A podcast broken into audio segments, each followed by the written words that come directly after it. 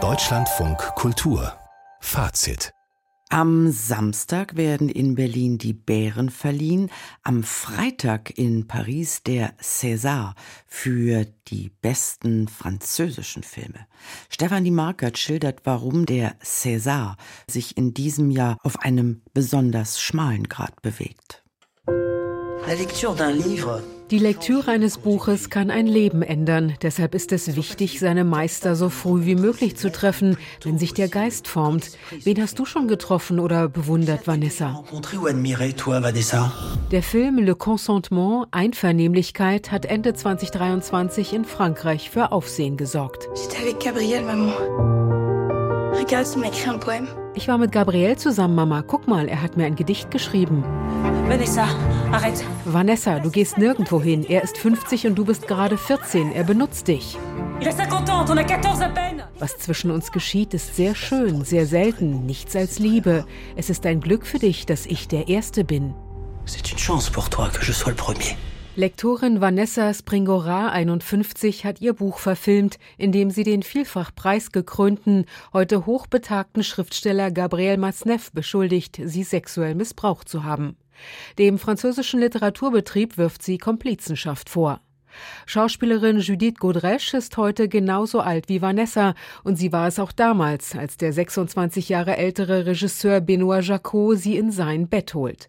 Sechs Jahre war sie seine Lebensgefährtin, drehte als Teenagerin mit ihm Die Entzauberte und erhielt die César-Nominierung als beste Nachwuchsdarstellerin. In der Zeitung Libération hat Benoit Jacot noch 2015 erklärt, seine Arbeit als Filmemacher bestehe darin, eine Schauspielerin zum Überschreiten einer Schwelle zu drängen. Am besten ginge das im selben Bett. Seine Affäre mit Judith sei eine einvernehmliche Liebesgeschichte gewesen.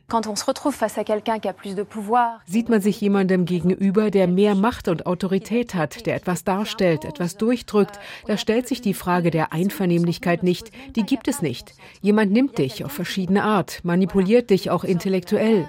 Diese Person hatte eine verzerrte Beziehung zu Sexualität und ich war sein Sexspielzeug. Die Zeitung Libération hat angekündigt, ihre Archive Archive auf sexistische Artikel hin zu durchforsten und Rechenschaft abzulegen.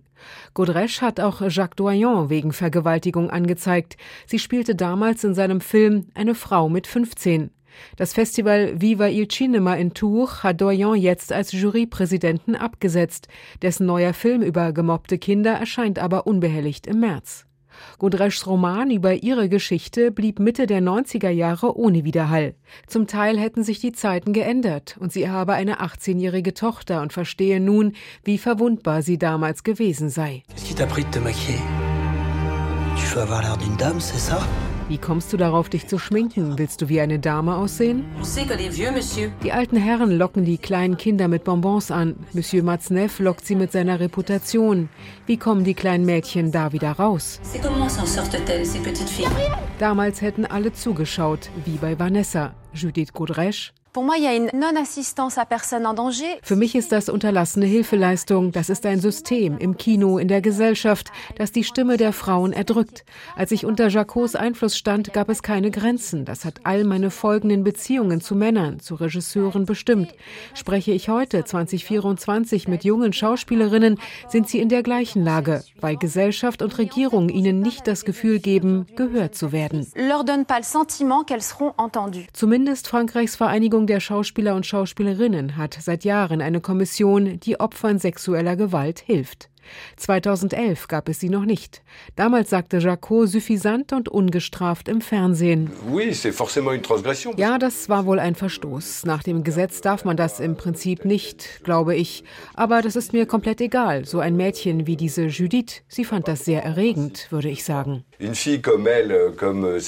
Judith Godrèche weiß, was er noch gesagt hat und fordert mehr. Das Kino sei für ihn ein Deckmantel für illegalen Handel mit Minderjährigen sagen.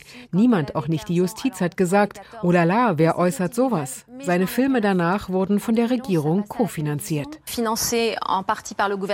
Jetzt ermittelt in vielen Fällen die Justiz. Und die nationale Filmförderung CNC hat Schulungen in Gewaltprävention zur Pflicht gemacht, um öffentliche Gelder zu erhalten. Cannes hat zwei der letzten drei goldenen Palmen an Frauen verliehen. Doch auch hier ist die Bilanz zwiespältig. Das Werbeplakat der letzten Ausgabe schmückte Catherine Deneuve. Sie tat MeToo vor Jahren als Puritanismus ab.